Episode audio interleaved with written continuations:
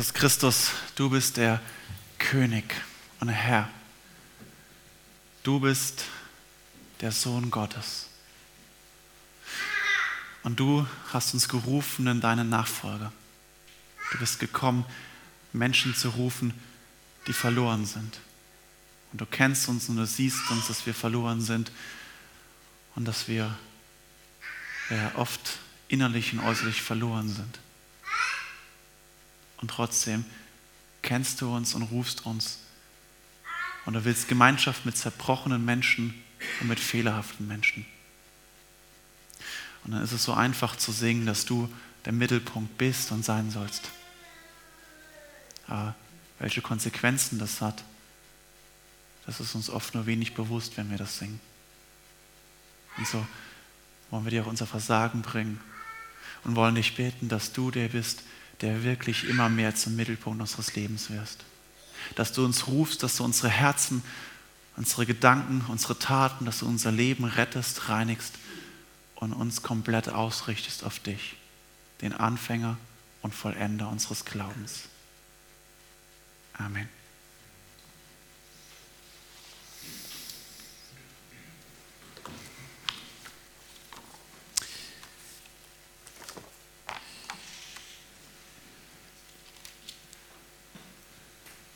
Es war ein wilder Ritt. So könnte man meinen, dass Nehemia quasi unter sein Buch drunter schreibt. Und vielleicht, wenn er nicht vor zweieinhalbtausend Jahren, sondern wenn er heute leben würde, würde er das vielleicht auch drunter schreiben. Es war ein wilder Ritt.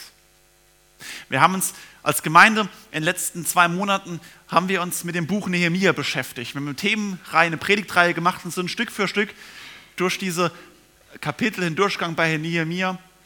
Und vielleicht ist euch das auch so ein bisschen bewusst geworden. Ich hoffe es, dass es ein bisschen rauskam in den Predigten oder wenn ihr zu Hause dieses Buch nochmal durchgelesen habt von Nehemia, dass es wie ein wilder Ritt ist.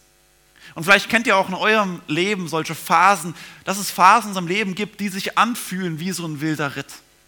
Vielleicht ist es eine Zeit gewesen, wo du ein Haus gebaut hast oder eine Wohnung renoviert hast und wo du gemerkt hast, die Zeit verfliegt irgendwie wie im Fluge.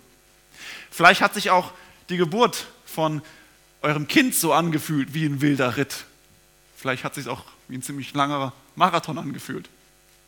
Vielleicht war es aber auch so eine Phase im Rückblick, wo du für eine Prüfung gelernt hast, eine Abschlussprüfung, eine Abschlussprüfung schreiben musstest oder eine Phase, eine Krankheitszeit mit vielen Besuchen im Krankenhaus und bei Ärzten wo sich im Rückblick anfühlt wie ein wilder Ritt. Wie habe ich das eigentlich nur durchgestanden?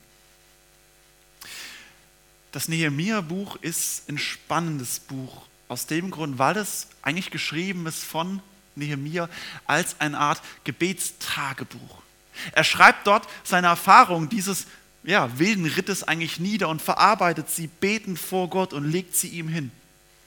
Und dabei kriegen wir einen Einblick in eine Geschichte Israels, die wirklich wie ein wilder Ritt sich anfühlt. Mitte des ersten Jahrtausends, rund 500 Jahre vor Christus, wo eigentlich genau das geschieht, dass sie als das Volk nämlich verschleppt werden. Hier unten ist Jerusalem, wo die Juden wohnten, und sie wurden verschleppt. Das lesen wir ähm, ja, im, Ende der Königebücher und Chronikbücher und bei Daniel, dass sie verschleppt werden vom König Nebukadnezar nach Babylon, hier in die Nähe von Babylon, also in das Königreich Babylon. Und diesen Weg werden sie verschleppt und dort leben sie 70 Jahre, müssen sie in der Sklaverei im Exil, einem zweiten Exil nach Ägypten wieder wohnen und leben. Und dann merken wir, wie die Weltgeschichte auch die Heilsgeschichte Gottes beeinflusst. Dann gibt es einen Krieg und das babylonische Reich wird erobert von den Persern und die neue Hauptstadt ist nicht mehr Babylon, sondern Susa. Und der neue persische König, Kaiser oder König Kyros II., erlaubt, die Juden dürfen zurück. Und in drei Etappen kommen sie wieder zurück nach Jerusalem und sehen eine Stadt, die vollkommen niedergerissen ist. Und dann beginnt dieses Buch Nehemia, wo eigentlich anfängt aus Schutt, wo man vor einem Leben einer ganzen Volksidentität steht und denkt, hier ist alles zerbrochen. unser Leben persönlich, als auch unsere Identität als Volk, alles, unsere Städte, alles ist innerlich und äußerlich zerbrochen. Und dann, und so haben wir unsere Predigtreihe genannt, ist es dieses Thema, wird aus einer Vision Wirklichkeit. Und vielleicht ist euch das gar nicht so bewusst geworden in den letzten Wochen, aber in welchem kurzen Zeitraum diese 13 Kapitel eigentlich ablaufen. Man könnte, wenn man so durchliest, könnte man ja meinen, ja Nehemiah, das sind so auch so wie die Königebücher, die Chronikbücher, das sind viele Jahre, wo sich das alles so aufeinander abfolgt. Nein, sind es nicht. Ich habe es euch mal aufgeschrieben. Die ersten zwei Kapitel, das ist Nehemiah 1 und 2, das sind drei Monate. Aber diese drei Monate bestehen von Nehemiah eigentlich ausschließlich nur aus dem Gebet, aus einer geistlichen Vorbereitung. Dort ist er noch in Susa, dort ist er noch hier am Königshof. Er war ja ein hoher Beamter des Königs, äh, des persischen Königs, und er betet für das, was werden soll. Gott legt ihm eine Vision, gibt ihm einen Auftrag ins Herz und sagt, ich habe mit dir etwas vor in deinem Leben. Und so reagiert Gott auch mit uns Menschen, dass er mit uns Menschen Geschichte bauen will. Gott ist kein ferner Gott, sondern wir haben einen lebendigen Gott, Jesus Christus, der gekommen ist, dich zu suchen und der mit dir in deinem Leben und der dich gebrauchen möchte in dieser Welt, um etwas zu verwirklichen. Gott möchte etwas bauen. Vielleicht was ganz Persönliches im Kleinen, was die Weltgeschichte nicht verändert und vielleicht auch was ganz Großes wie bei Nemia, was die Weltgeschichte und die Heilsgeschichte verändert. Aber Gott ist ein Gott, der dich beruft, der dich berufen möchte, um mit dir etwas zu bauen, etwas zu verwirklichen. Und der erste Schritt ist diese geistliche Vorbereitung. Und das sind drei Monate. Drei Monate, wo Nehemiah betet für das, was Gott ihm vor Augen stellt. Und das ist das Ziel, die innere und äußere Wiederherstellung dieses Staates von Jerusalem. Sichtbar an der Stadtmauer. Und diese Mauerbau, davon handeln die Nehemiah 3 bis 7, die Kapitel, diese Projektumsetzung sind nur 52 Tage. Also auch dieses Verhältnis, drei Monate Vorbereitung und nicht mal zwei Monate Umsetzung. Ähm, das ist so auch das Verhältnis, was vielleicht bei uns oft umgedreht ist. Wie viel in meinem Leben bete ich und wie viel setze ich das um? Das sieht oft äh, deutlich anders aus. Und da war nicht alles einfach. Und wir haben das auch in den Predigten gehabt mit vielen Widerständen, mit vielen Problemen, die in dieser Zeit waren. Und das Schöne, und das, auch das mag ich sehr in unserem Gott, Gott ist auch ein Gott, der Feiern weiß und kennt und anordnet. Gott sagt am Ende nach 52 Tage Arbeiten, sieben Tage feiern. Davon war letzte Woche in der Predigt das Laubhüttenfest, sieben Tage lang eine große Feier. Aber auch das ist jetzt nicht, im Sinne von sieben Tage ein großes Besäufnis und äh, Sex, Drugs und Rock'n'Roll.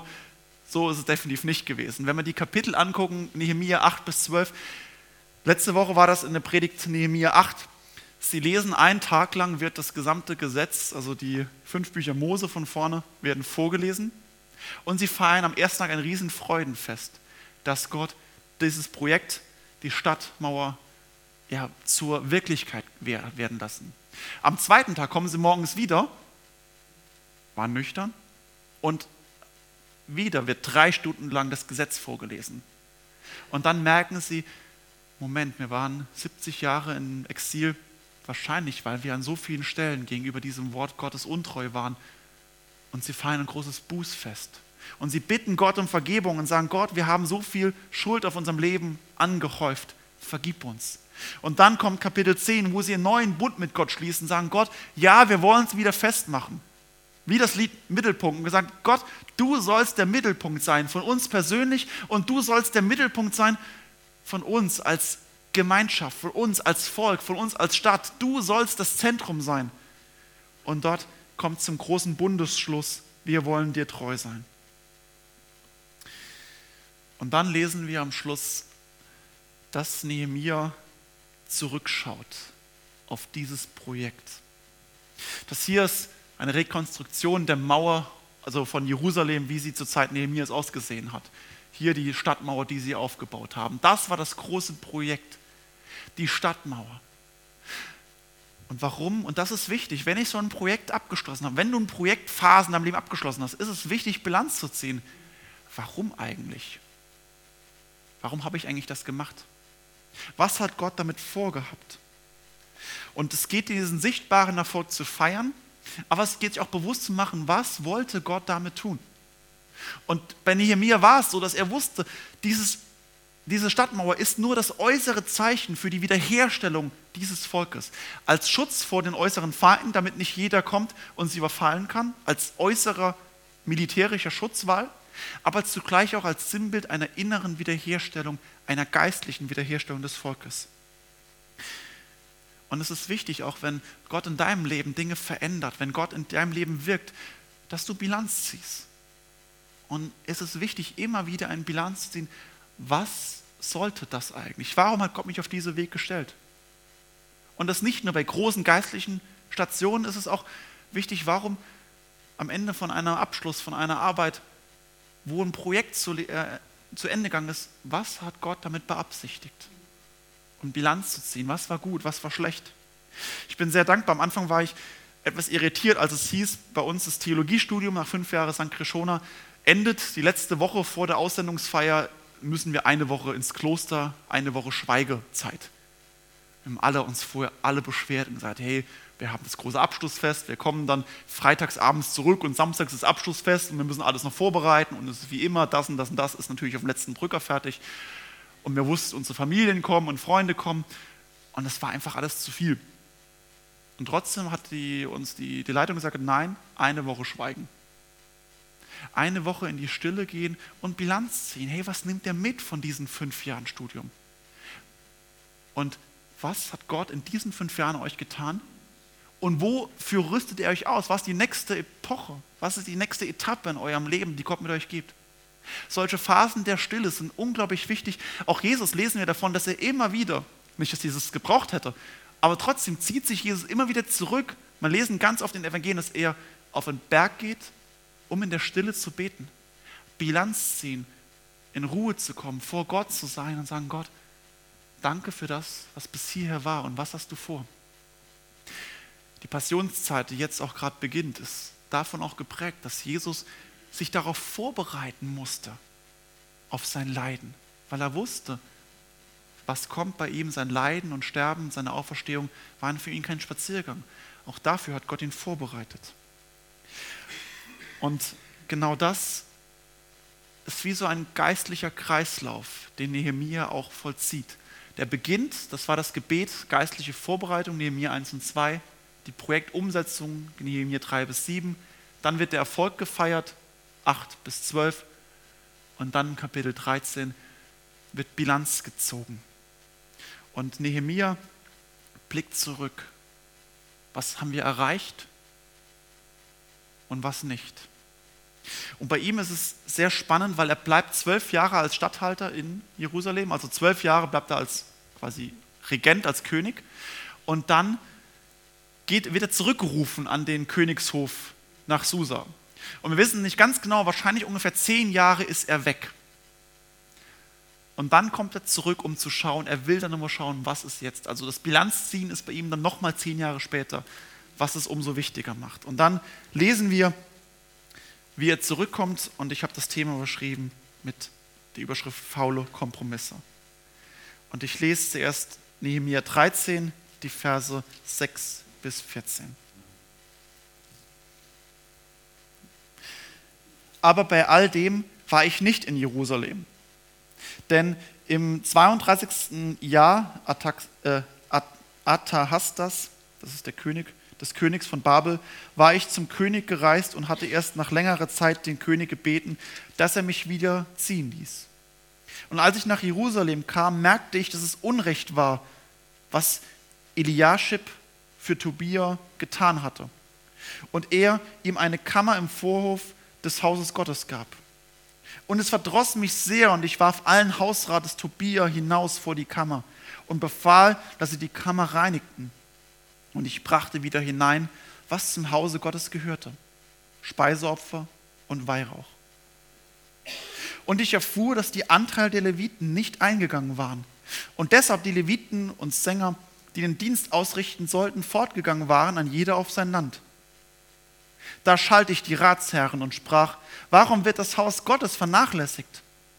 Und ich holte sie zurück und stellte sie wieder in ihren Dienst.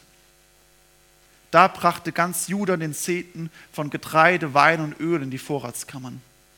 Und ich bestellte über, dem, über die Vorräte den Priester Schelemja und Zadok, den Schreiber, und von den Leviten Pedaja und ihn zur Hand Hanan, den Sohn Sakkurs, den Sohnes Matassias, den sie galten als zuverlässig und ihnen wurden befohlen, ihren Brüdern auszuteilen. Gedenke, mein Gott, um dessen Willen an mich und lösche nicht aus, was ich in Treue am Hause meines Gottes und für den Dienst in ihm getan habe. Dieser letzte Vers 14 ist so, wo wir merken, dass es eben dieses Gebet ist, wo er es niederschreibt und Gott darum bittet.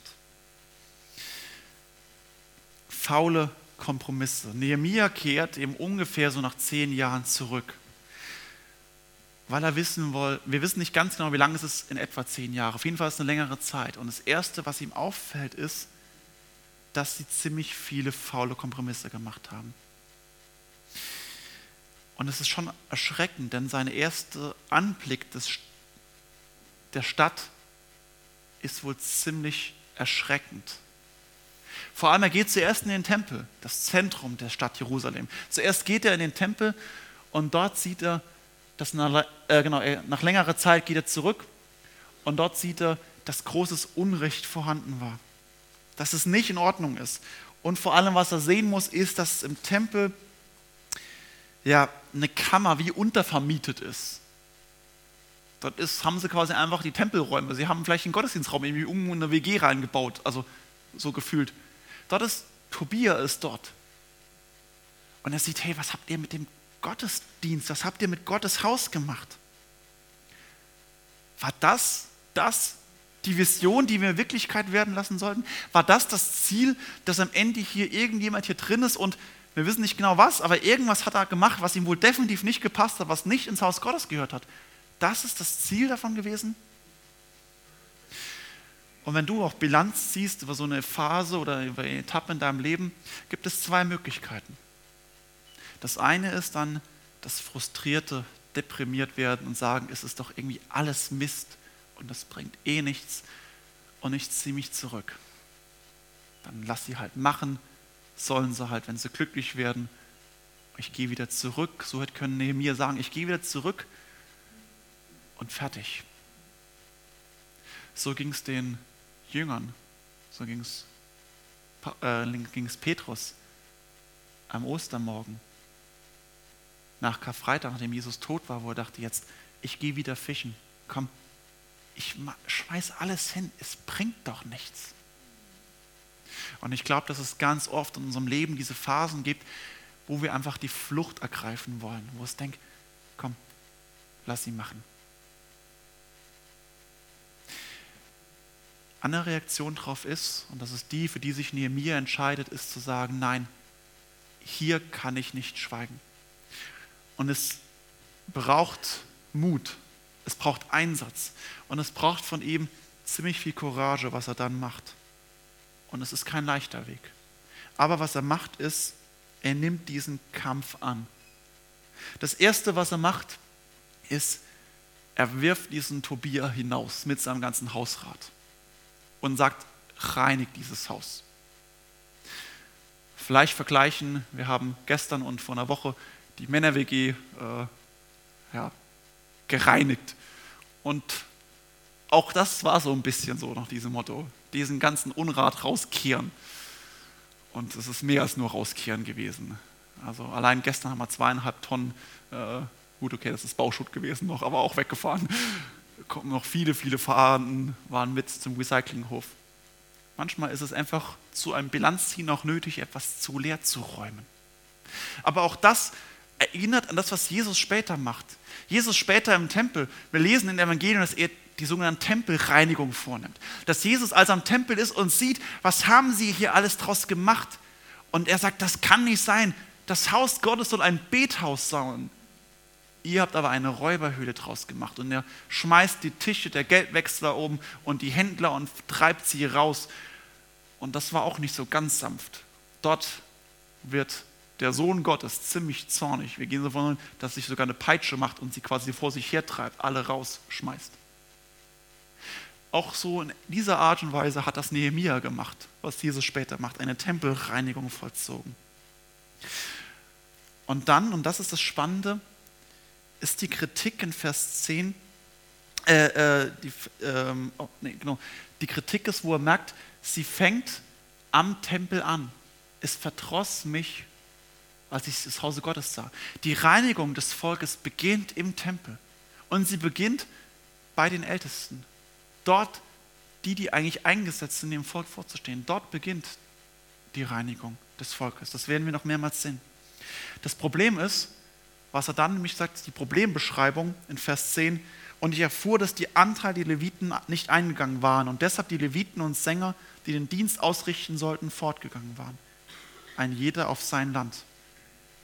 Das Problem ist, und das ist nämlich jetzt das, was diesem Bundesschluss widerspricht, das Volk hat Gott versprochen, ja, wir wollen dir treu sein. Ja, wir wollen dir gehören. Und ja, wir sind bereit, auch die Konsequenzen dieses Bundes zu tragen. Und neben vielen anderen ist auch eine Konsequenz, dass sie sich verpflichtet haben, den Zehnten, also 10% ihres Einkommens, ihrer Ernte, all dem Gott zu geben. Damit sollte, das sollte ins Haus Gottes gebracht werden. Damit sollte der ganze Tempelkult finanziert werden.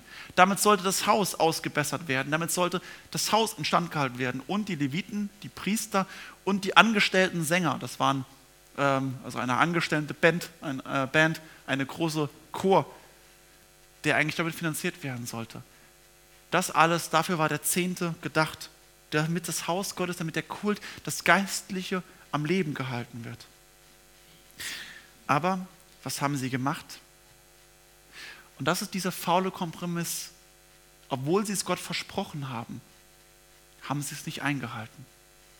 Zur gleichen Zeit, hier zu Nehemiah, kommt der Prophet Malachi der in Kapitel 3 das nochmal sehr deutlich ausdrückt und sagt, ihr habt mich beraubt, sagt Gott. Ihr habt Gott beraubt. Nehemiah bezeichnet es hier, es ist, so, es ist wie ein fauler Kompromiss. Was war geschehen? Wahrscheinlich haben sie es einfach selbstverständlich genommen. Ja, der Tempel ist ja jetzt da, es läuft ja alles. Wir stehen ja im Glauben, wir sind ja wieder mit Gott im Reinen. Wahrscheinlich sind sie umgegangen zu einem Konsumglauben. Ich gehe hin, ich konsumiere das, was da ist, vielleicht noch. Und Stück für Stück bricht alles zusammen, weil es nicht lebendig ist. Und ganz praktisch, weil sie ihren Anteil nicht mehr gebracht haben. Ja, der Tempel funktioniert ja auch, wenn ich nichts gebe. Wenn ich nicht hingehe. Die Leviten können das ja schon machen, das kann ja machen, wer will. Und Stück für Stück merken sie, wie sie faule Kompromisse eingehen im Thema Geld. Und auch hier ist wieder das Spannende, Nehemiah schalt zuerst die Ratsherren. Warum wird das Haus Gottes vernachlässigt? Auch hier setzt er zuerst an bei den Leitern. Er geht zuerst die geistlichen und die politischen Führer zur Verantwortung ziehen. Wo seid ihr mit gutem Beispiel? Wo seid ihr? Wie geht ihr mit Geld um? Und wie redet ihr über dieses Thema? Habt ihr eure Pflicht auch darüber, das Volk zu unterweisen, zu ermahnen, nachgegangen? Anscheinend nicht. Seine Kritik richtet sich zuerst an die Oberen und Leiter. Bei euch muss es anfangen. Die Reinigung beginnt im Haus Gottes und bei den Oberen. Und dann ist das Spannende, dass wir merken, es war anscheinend nur ein Leitungsproblem. Viele geistliche Probleme, die wir heute haben, sind oft ein Leitungsproblem. Das eben nicht, dass nicht möglich wäre, sondern weil die Leiter nicht treu Gott sind. Denn als Nehemia es fordert, lesen wir direkt im Vers 12, da brachte ganz Juda den Zehnten von Getreide, Wein und Öl in die Vorratskammern. Das Spannende ist, diesen Zehnten bringen sie, obwohl sie sehr, sehr hohe Steuern zahlen mussten an den persischen König. Sie mussten hohe Abgaben und Steuern zahlen. Aber trotzdem ist, lesen wir nicht davon, dass eine Hungersnot plötzlich ausgebrochen werde, weil quasi nach dem Motto, die eine Hälfte meines Besitzes muss ich eh schon an Steuern zahlen, dann noch 10% der Ernte in den Tempel bringen und dann habe ich ja nichts mehr.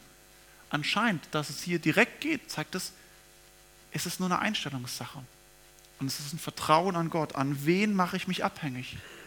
Es ist anscheinend möglich. Der faule Kompromiss ist, alles selbstverständlich zu nehmen, den Glauben selbstverständlich zu nehmen und Gott untreu zu werden und ihm nicht zu vertrauen. Gott geht es nämlich hier um den Kampf um unser Herz. An wen und an was hänge ich mich? Vertraue ich Gott? Hänge ich mein Herz an ihn? Vertraue ich ihm, dass er auch dann versorgt, wenn eben viele andere Verpflichtungen wie Steuern und vieles andere nebenher laufen muss? Wem gehört mein Herz? Und wo mache ich einen faulen Kompromiss? Und ich glaube, dass diese Gefahr zu allen Zeiten bei Nehemiah bis heute ist. Aber auch der nächste Punkt, wo er dann Nehemiah sieht, ist ein spannender, fauler Kompromiss. Und das ist dann die Verse, die folgende Verse 15 bis 22. Nämlich faule Kompromisse bei der Zeit. Zur selben Zeit sah ich in Juda, dass man am Sabbattag die Kälter trat und Getreide herbeibrachte und auf Eseln lud und auch Wein, Trauben, Feigen und allerlei Last nach Jerusalem brachte am Sabbattag. Und ich verwarnte sie an dem Tage, als sie die Nahrung verkauften. Es wohnten noch Türer dort, die brachten Fische und allerlei Waren und verkauften sie am Sabbat den Leuten in Juda und in Jerusalem. Da schalte ich die Vornehmen von Juda und sprach zu ihnen, was ist es für eine böse Sache, die ihr da tut und entheiligt den Sabbattag?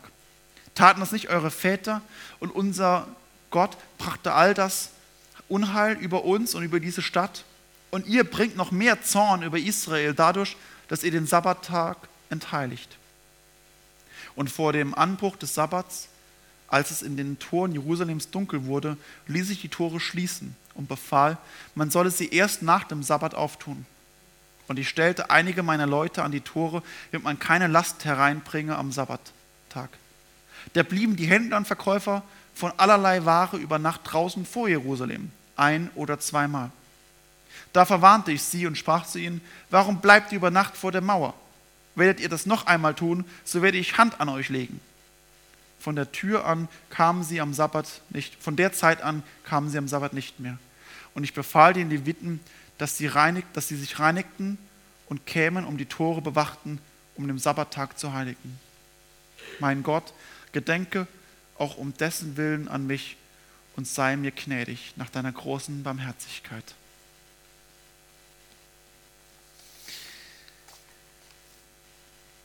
Den zweiten Kompromiss, den ihr seht, Nehemiah, ist es wieder ein fauler Kompromiss. Es ist nicht nur um Thema Geld, sondern genauso um Thema Zeit.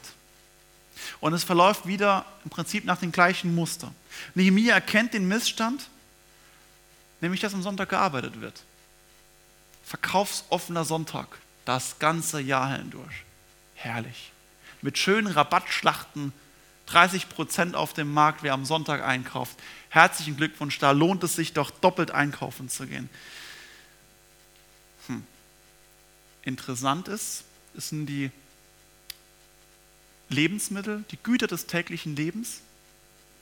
Und dann kommt der Hinweis auf die Tyrer. Es wohnten noch Tyrer dort, die brachten Fisch und all der Waren. Tyrer, das ist ein Volk, ist eine Hafenstadt, eine Handelsstadt Tyrus, die nicht zum Volk Israel gehört. Das sind Ausländer die kommen, um ihre Waren zu verkaufen. Eigentlich quasi für damalige Verhältnisse ein hochaktuelles Argument. Sagen, wir leben doch in einer globalisierten, also aus heutiger Sicht, vielleicht grinst man über globalisiert damals, aber wir leben in einem internationalen Markt. Hier kommen sie von allen Herren Ländern her und bieten ihre Waren an.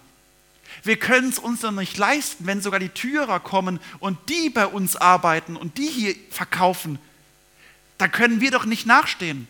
Das wäre wirtschaftlich, ökonomisch, wäre das unser Tod, wenn wir nicht auch am Sonntag arbeiten. Es müssen doch hier die Geschäfte aufhaben. Wir sind doch sonst massiv wirtschaftlich im Nachteil. Es hat sich in zweieinhalbtausend Jahren anscheinend nur wenig verändert. Vielleicht ist unser Markt ein bisschen größer geworden als die Handelsstadt, 200 Kilometer entfernt. Aber das Gleiche ist bis heute. Und wieder richtet sich die Kritik Nehemias zuerst an die Vornehmen von Juda. Warum entheiligt ihr den Sabbat? Warum seid ihr Gott untreu an diesem Tag? Und dann kommt dieser Vergleich des Nehemia mit der Geschichte und sagt, guck mal, wir haben doch oft so viele faule Kompromisse gemacht. Und was war die Konsequenz? Unsere Väter haben es getan und gerade das brachte das Urteil, das Unheil über uns. Den Zorn Gottes über Israel, weil ihr den Sabbat entheiligt habt. Anscheinend ist es Gott unglaublich wichtig. Wir lesen es sogar als drittes der zehn Gebote, dass Gott sagt, du sollst den Sabbat heiligen. Sabbat, das ist bei den Juden der Samstag von Freitagabend bis Samstagabend, das bei uns dann auf den Sonntag übergegangen ist, weil Sonntag der Auferstehungstag ist, weil Jesus sonntags auferstanden ist, am Tag nach dem Sabbat. Deswegen feiern wir den Sonntag. Aber Sabbat ist quasi äquivalent zum christlichen Sonntag. Und es ist Gott so wichtig, dass es als einziges der Gebote dieser Gebote hier ins, sogar in zehn Gebote aufnimmt. Er sagt, das ist ihm wichtig. Und wir lesen davon am Schöpfungstag, dass Gott selbst, also die, die Welt in sechs Tagen erschaffen hat, dass er am siebten Tag ruhte. Nicht, weil es Gott nötig gehabt hätte, nicht, weil Gott müde war von sechs Tagen Arbeiten. Er ist Gott, er ist allmächtig. Aber er sagt, es ist notwendig für dich. Du brauchst es. Und deswegen geht Gott im guten Beispiel voran und sagt, der Sonntag, der Sabbat soll heilig sein. Der siebte Tag der Woche. Und Jesus wird auch darauf angesprochen und sagt, dieser Tag, der Mensch ist nicht um des Sabbats gemacht, sondern der Sabbat, der Sonntag ist um des Menschen willen gemacht. Er sagt, es ist eine Schutzfunktion, die euch vielleicht manchmal wehtut, aber die euch schützen und bewahren soll.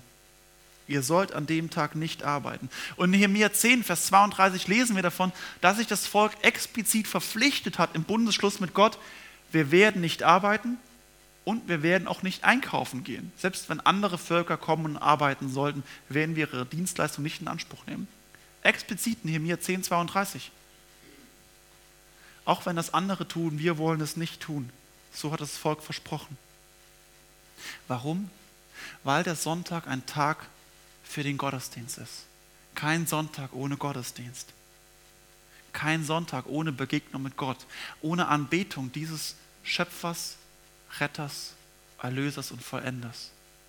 Keinen Sonntag, ohne dass ich in der Bibel der Heiligen Schrift lese, dass ich diesem Jesus begegne. Kein Sonntag, ohne die Gemeinschaft mit meinen Glaubensgeschwistern, die mich Gott gestellt hat. Zum Austausch mit ihnen, zur Gemeinschaft mit ihnen. Der, Son der Sabbat ist Gott heilig und deswegen sollte er auch uns heilig sein. Ein Tag für den Gottesdienst und für die Gemeinschaft mit anderen Christen. Und dafür verbietet Gott sogar als Schutzfunktion die Arbeit. Sagt, das ist ihm so wichtig. Und auch hier ist immer wieder Herausforderung an uns selbst, weil wir haben in der Leistungsgesellschaft viele Termine, viele Aufgaben. Und es gibt diese Versuchungen, Verlockungen. Ich habe oft in meiner Familie mit ihnen diskutiert, weil bei uns beim verkaufsoffenen Sonntag der Globus, also ähnlich wie der Kaufland, immer dann 30, äh, Globus Baumarkt immer 30% Rabatt gibt. Klar. Und dann wollten natürlich immer alle gesagt, okay, an dem Tag gehen wir besonders die Sachen einkaufen. Aber gerade das fördert das. Und gerade das ist das, was Gott nicht will. Drum zu ringen, nein, auch wenn es andere tun. Bei Nehemiah ist es das Spannende, er gibt die Konsequenz ist, er lässt die Tore abschließen und sogar bewachen, dass man sie erst nach dem Sabbat öffnet. Und dann geht er die Leviten, also die Priester, als Tempelwachen aufstellen, weil er sagt, auch dort ist ein geistlicher Schutz, die Tore, das Volk zu bewachen, zu beschützen, dass sie sich an dem Tag ganz auf Gott ausrichten und zur Ruhe kommen. Keine faulen Kompromisse. Das faule Kompromiss beim Thema Zeit ist, dass ich meinen könnte, ich komme zu kurz. Ich brauche das jetzt. Ich muss doch das und das jetzt tun. Sonst zerbricht alles. Keine faulen Kompromisse bei der Zeit. Von wem bin ich abhängig? Es ist genau beim Thema Geld so auch bei der Zeit. Von wem lebe ich und für wen lebe ich? Und diese Verantwortung fängt bei mir an. Bei jedem von uns, wie wir unsere Zeit gestalten. Keine faulen Kompromissen, die Gottes gute Ordnung untergraben. Weder Zeit noch Geld, weil Gott uns beschützen, bewahren und gebrauchen möchte. Wenn ich jetzt sage, keine faulen Kompromisse beim Thema Zeit und jetzt sagt, wir haben keine Zeit mehr für Sex, äh, ist es genau, vielleicht ein bisschen widersprüchlich. Genau, den dritten Punkt überspringen wir, keine Zeit für Sex. Ähm, genau, das ist der dritte Punkt im Nehemiah-Buch, den ich aus Zeitgründen aber jetzt weglasse, hm. damit ihr noch heimkommt. Ja. Dürft ihr gerne zu, zu, zu Hause weiterlesen, wo er sagt, die Sexualität, die mich ehen, wo es darum geht. Genau. So schnell kann auch ein Punkt vorbeigehen. Es ist das Bilanzziehen, das Nehemia tut am Ende von diesem Buch. Und es ist Bilanzziehen, was auch vielleicht bei uns oft wehtut. Gerade dann, wenn es ein ehrliches Feedback ist. Es gibt dieses Feedback, diese Rückmeldungen, wo mir einfach alle auf die Schulter klopfen und sagen, super. Und gerade das ist das, was nichts bringt. Das Feedback, was weh tut und ehrlich ist, ist das, was meistens was bringt. Weil es wirklich auf Dinge uns aufmerksam macht und es uns hilft, auf dem Weg zu bleiben. Auch heute ist die Frage, wie gehen wir um mit falschen Kompromissen in unserem Glauben, wo es aufgedeckt wird. Abwehr, Kritik, Gegenangriff, die Flucht, wie Nehemiah hätte machen können. All das sind unsere naturhaften Reaktionen davor zu fliehen. Wer zieht gern schon ehrlich Bilanz, wenn sie negativ ausfallen könnte? Aber gerade das, und das ist nämlich dieser Fall, ist der entscheidende Übergang, wo Gott in unserem Leben arbeitet, wo Gott uns immer wieder herausfordert, wo Gott Bilanz in unserem Leben zieht. Dort ist das bereits der erste wesentliche Schritt als geistliche Vorbereitung. Weil wir einen Gott haben, der uns gerufen hat der uns gerufen hat, die Nachfolge um uns gebrauchen möchte. Gerade deswegen ist das Bilanzziehen schon wieder die Vorbereitung für das Nächste, was er vorhat. Und gerade das ist das Entscheidende, wo Gott an uns arbeitet, mit uns arbeitet. Aber, und auch das ist bei diesem Bilanzziehen immer der entscheidende Punkt, was der Apostel Johannes im Johannesbrief schreibt, wo er sagt, in 1. Johannes 1, Vers 8 und 9, wenn wir sagen, wir haben keine Sünde, so betrügen wir uns selbst und die Wahrheit ist nicht in uns. Wenn wir aber unsere Sünde bekennen, so ist der Trau gerecht, dass er unsere Sünden vergibt und reinigt uns von aller Ungerechtigkeit. Jedes Bilanzziehen deckt auf, was gut und oft auch was schlecht ist. Und jedes Bilanzziehen ist ein Ruf dieses Herrn und Erlösers von Kreuz von Golgatha und sagt, ich kenne dich und ich sehe dich mit deinem Zerbruch mit deinen Scheitern und mit deinen faulen Kompromissen. Aber ich will nicht, dass es so bleibt. Kommt zu mir, sagt Jesus Christus. Er will uns reinigen, wenn wir unsere Sünde bekennen. Und er will uns auf diesem Prozess verändern, uns vergeben durch sein Blut, was er vergossen hat, und uns gerade damit vorbereiten für die nächste Wegstrecke. Und wer hier treu ist, seine Sünden bekennt, Vergebung in Anspruch nimmt von Jesus, und wirklich drum ringt, im allem Zerbruch sagen, ja, sei du der Mittelpunkt meines Lebens. Da verheißt Jesus im Gleichnis, wenn du im Kleinen treu bist, will ich dich über Großes setzen. Dann ist es der, die Vorbereitung für die nächste Vision, die Wirklichkeit wird. Amen.